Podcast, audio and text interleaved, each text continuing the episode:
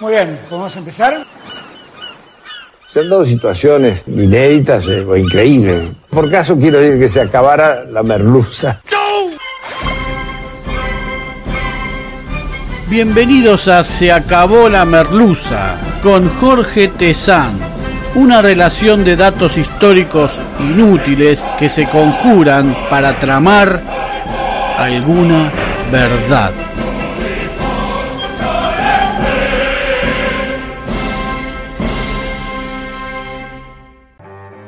Hoy presentamos El final de Rivadavia. Mientras tanto es primero de mayo de 1829.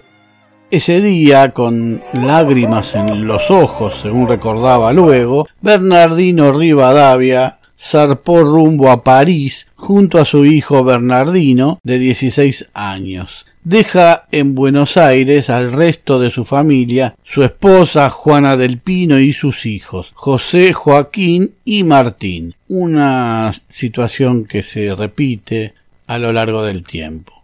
Y un larguísimo historial de extraños negociados, medidas desafortunadas, y hechos en los que el país siempre resultó perjudicado desde antes de 1810. Las crónicas dicen que en París retomó su trabajo de traductor como si supiéramos que lo había ejercido antes y durante cinco años se dedicó a esta tarea al cabo de los cuales decidió regresar al país para responder por ciertas acusaciones que la justicia tramitaba en su contra y pensando en poner una especie de emprendimiento agropecuario para el cual traía semillas de distintas plantas y colmenas de abejas europeas, porque al parecer las especies criollas producían una miel mucho menos dulce. Es decir, también pervirtió a la miel criolla que ahora es incomible como todas. Cuatro horas después de ese retorno, cuando apenas había empezado a bajar el equipaje y saludado a algún amigo, el gobierno de Juan José Viamonte le impide desembarcar.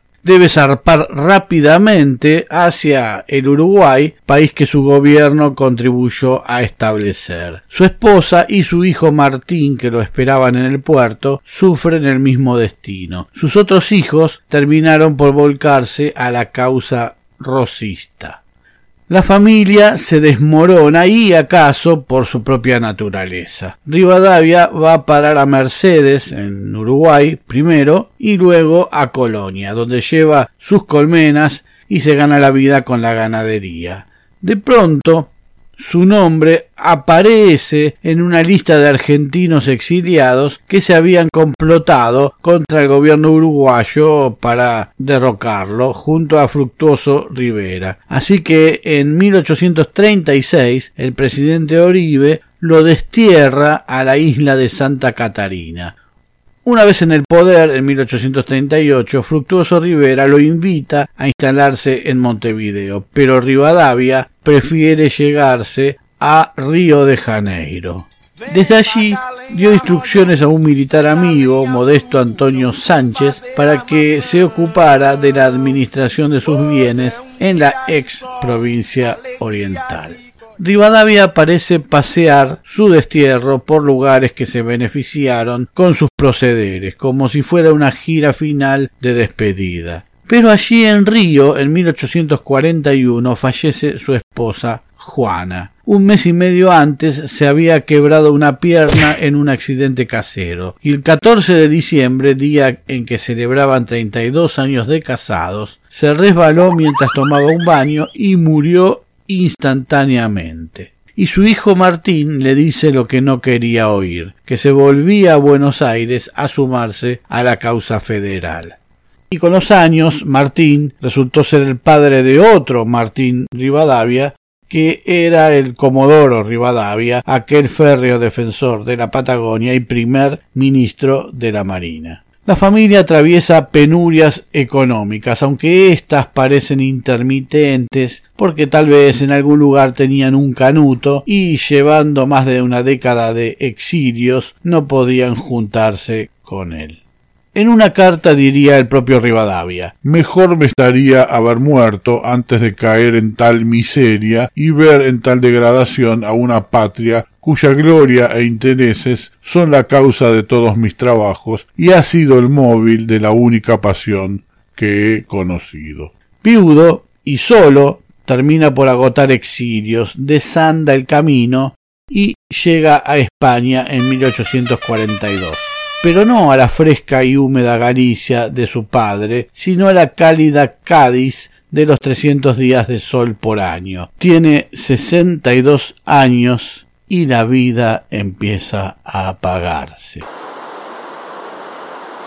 Bernardino de la Trinidad González de Rivadavia y Rivadavia, las dos con la primera B larga, había nacido en Buenos Aires el 20 de mayo de 1780. Su padre, Benito Bernardino González de Rivadavia, también con B larga en la primera, había venido de Monforte de Lemos, allí al sur de Lugo, en Galicia, y se había casado con una prima hermana, María Josefa de Jesús Rivadavia, también con la B larga al principio, y Rivadeneira. Hacia 1813, para quienes creen que la moral de la época era extremadamente rígida y todas esas cosas, la revolución había relajado ciertas costumbres, así que Bernardino simplifica su largo nombre a un solo nombre y un apellido. Bernardino Rivadavia, ahora con dos Bs cortas. A sus seis años muere su madre, que contaba con apenas treinta y uno, y mientras su familia se desvive por cuidar a su hermana mayor ciega, Bernardino sufre en silencio sus desgracias familiares. Su padre volvió a casarse dos años después con Ana María Salvadora de Otárola, con quien no tuvo hijos. Ana María Salvadora, que se dedicó cariñosamente a criar los niños de su marido, era hermana de Saturnina Bárbara, segunda esposa de Cornelio Saavedra, lo que transformó a Rivadavia en sobrinastro del presidente de la Junta de Mayo.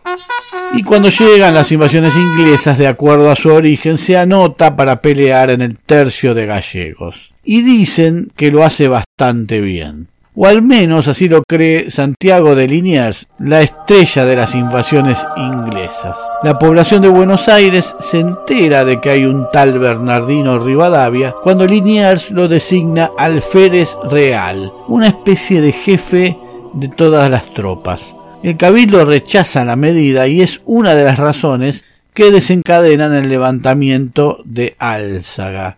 Entre patriotas de Alcurnias, Rivadavia no lo era, ni tampoco era instruido. Había abandonado en 1803 el Colegio San Carlos, al que había ingresado a sus 18 años para dedicarse a una actividad comercial de estas que siempre le resultaron esquivas, como cuando pidió la mano de su mujer, Juana Josefa del Pino, hija del virrey del Pino, a su madre, ya que el ex virrey ya había muerto, ¿no? Le dijo a su posible suegra que pensaba comprar cierto barco para comerciar con España, y cuando la señora le preguntó de dónde sacaría el dinero para la compra, le pidió esa suma como dote.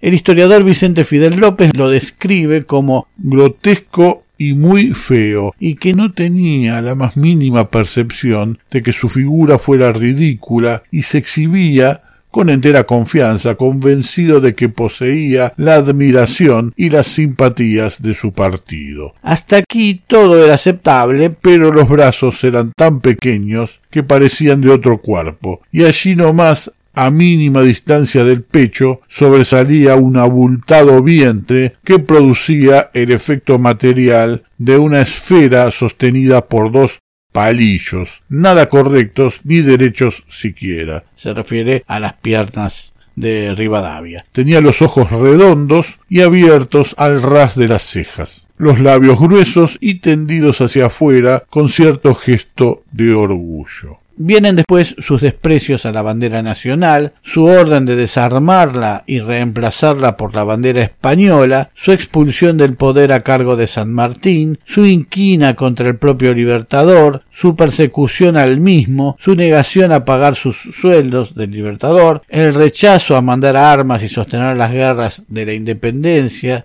el ninguneo a Manuel Belgrano, el préstamo de la Baring Brothers, la pérdida de la banda oriental, de Tarija y su renuncia anticipada a la presidencia, por citar solo algunos de sus desastres. En la fracasada y escandalosa misión a Europa junto a Belgrano y Zarratea, Rivadavia se mantiene en Europa mucho más allá del plazo considerado normal prácticamente sin contacto con su esposa en Buenos Aires, que en el transcurso de esta gira debe soportar la muerte de su madre y de la hija de ambos, Constancia, de cuatro años de edad. Juana le suplica que regrese y hasta gestiona ante Juan Martín de Pueyrredón un viaje a Europa, a quien también le ruega que cese la misión de su marido en el viejo continente. Pueyrredón no solo le niega ambas cosas, sino que además le recorta la pensión que recibía como esposa de un funcionario que trabajaba en el exterior. Es en esos tiempos en que Rivadavia se entusiasma con las ideas que hacían crecer a la Gran Bretaña como si no hubiera estado entusiasmado antes. Traba amistad con Jeremy Bentham, un reconocido ensayista político, filosófico y económico, con quien se siguió carteando durante años, expresándole cosas como la siguiente.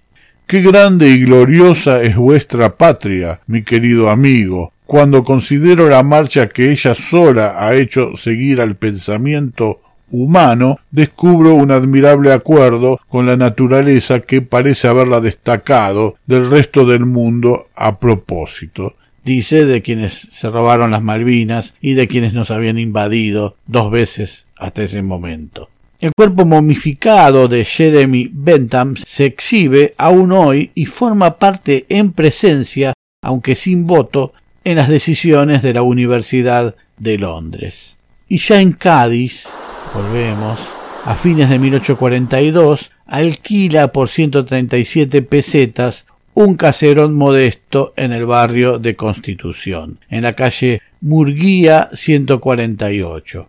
Luce malhumorado, gruñón, avaro, resentido y se comporta como un ermitaño describe a sus hijos, aliados a Rosas, como imbéciles desnaturalizados. Su tema excluyente es el dinero. Rivadavia calcula dividendos, exige, reclama, se siente estafado. Evidentemente alguien no le cumplió o se quedó con un vuelto. Se instala allí junto a dos sobrinas hijas de una hermana de su fallecida esposa. Se trata de Clara María Michelena del Pino, de 35 años, y Rafaela Genoveva Michelena del Pino, de 21 años, ambas hermanas entre sí. No sabemos qué función cumplían en su presente. Las pocas veces que se lo ve pasear, luce su levita raída y usa el bastón presidencial como tal. Había ordenado a sus albaceas testamentarios que su cuerpo no debía volver jamás a Buenos Aires y mucho menos a Montevideo, esas ciudades ingratas. Pero también debió ordenar que se desheredara a sus sobrinas, a quienes echa de la casa porque descubre que le estaban robando lo poco que le quedaba. La gansa estaba poniendo. Rivadavia está hipocondríaco, tiene un claro desgaste cognitivo y suele perder la memoria reciente.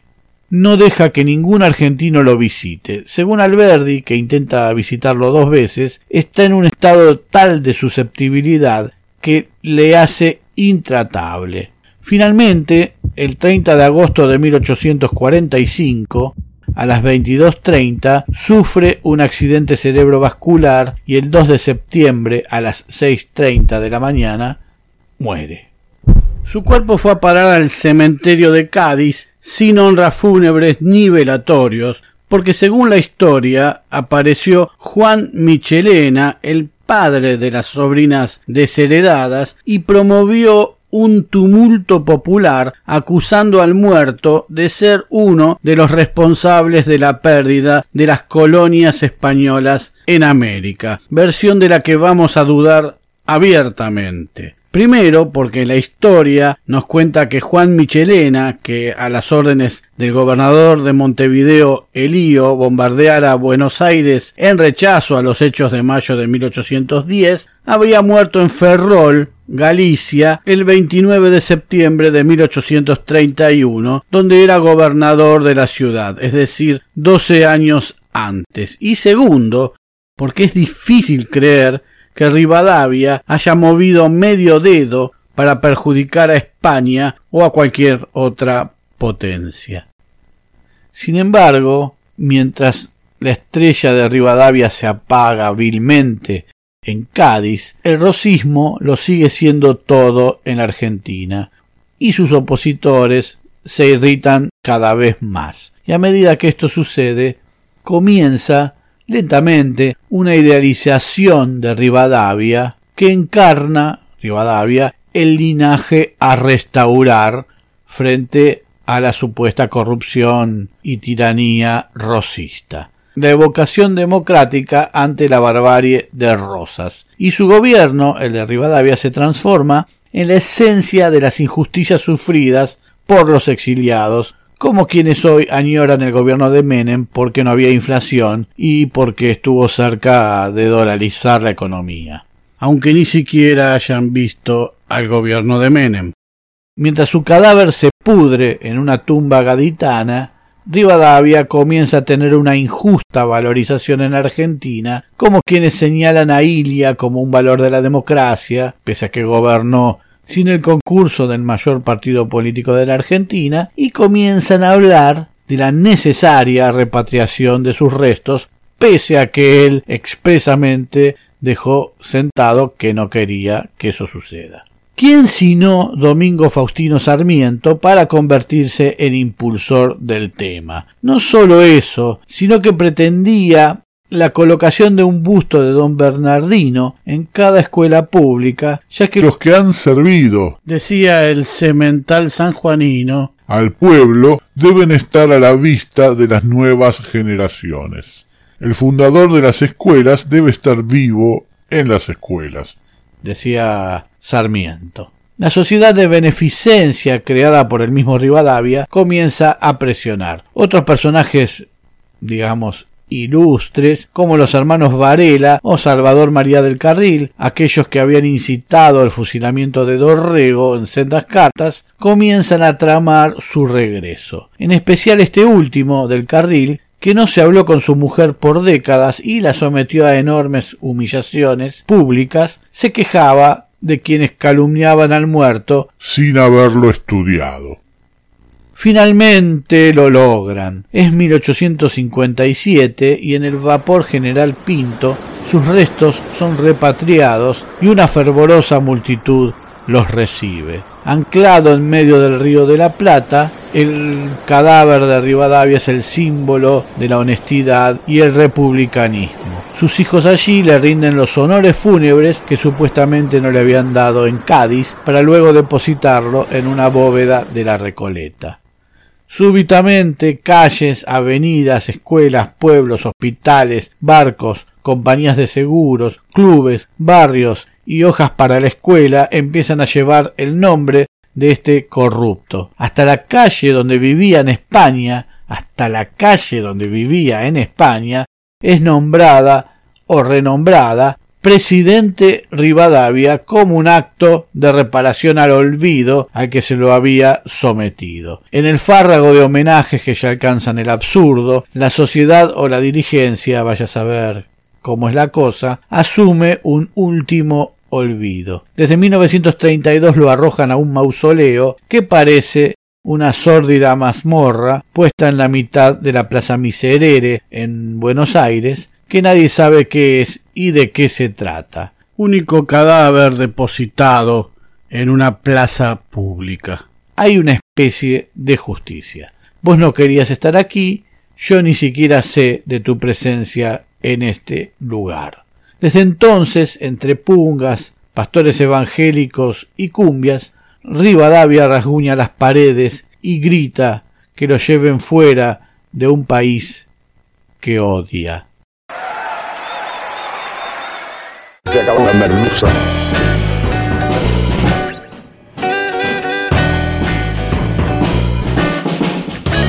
Caminamos una calle sin hablar, avenida Rivadavia. La mañana incoherente me sonrió. ¿Cuántos nuevos capítulos de Se acabó la merluza? Se acabó la merluza es idea, redacción, recopilación y hace lo que puede Jorge de San. Muchas gracias.